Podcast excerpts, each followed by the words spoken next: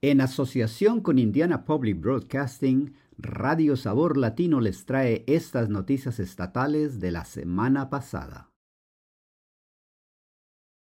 La policía puede mentir a los menores y utilizar sus declaraciones contra ellos en los tribunales.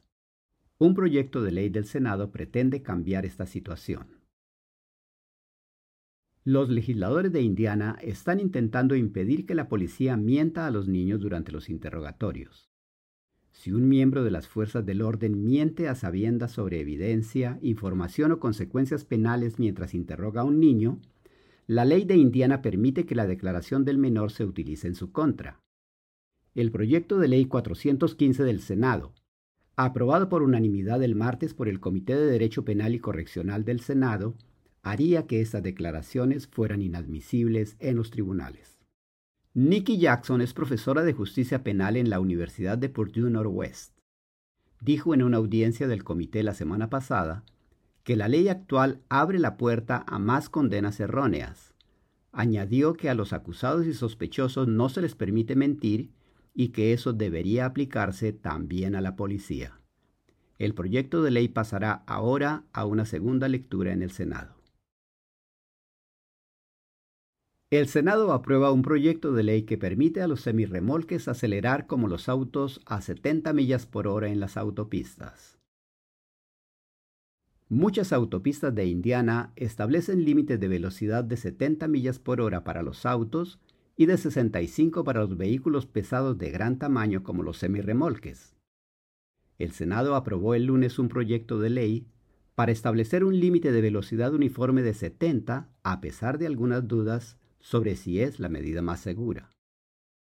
Los partidarios de eliminar los límites de velocidad más bajos para los camiones afirman que los límites separados aumentan el riesgo de colisiones al obligar a los conductores que van a 70 a cambiar de carril y acelerar para adelantar a camiones que solo pueden ir a 65.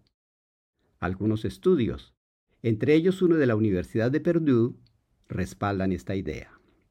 Robert Haig es propietario de una flota de camiones y presidente de la Asociación de Camiones de Indiana. Hayek dice, Estamos de acuerdo en que el aumento de los diferenciales de velocidad es un problema, pero el argumento no es que los camiones vayan demasiado despacio y deban ir más deprisa. La realidad es que los coches van demasiado rápido. Aunque el estudio de la Universidad de Purdue concluye que un límite de velocidad uniforme sería más seguro, los autores señalan que otros estudios tienen resultados poco concluyentes y a veces contradictorios. También dicen que su estudio no pudo examinar a fondo la diferencia entre un límite de velocidad uniforme de 65 y 70 millas por hora. El proyecto de ley pasa ahora a la Cámara de Representantes.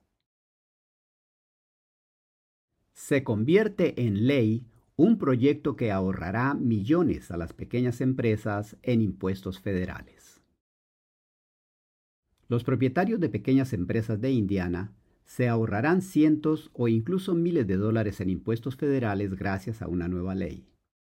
Es el primer proyecto de ley aprobado por ambas cámaras de la legislatura y firmado por el gobernador Holcomb en esta sesión. A las empresas de Indiana se les permitirá deducir sus pagos de impuestos estatales de sus impuestos federales. Pero si esas empresas declaran impuestos individuales en lugar de impuestos corporativos, esa deducción tendría un tope de 10 mil dólares. El proyecto de ley patrocinado por el representante republicano Craig Snow eliminó ese tope. Él dice que no tendrá ningún impacto en las finanzas del Estado pero tendrá un gran impacto en las empresas Hoosier. Snow dice, esto podría ayudar hasta medio millón de empresas en Indiana a ahorrar hasta 122 millones de dólares. El Senado y la Cámara de Representantes aprobaron el proyecto de ley por unanimidad. El gobernador Holcomb la firmó el miércoles. Este cambio fiscal es retroactivo al 1 de enero de 2022. Estas noticias fueron traídas a usted a través de una asociación de Indiana Public Broadcasting y Radio Sabor Latino. Traducción proporcionada por El Puente. Volveremos la próxima semana con más noticias.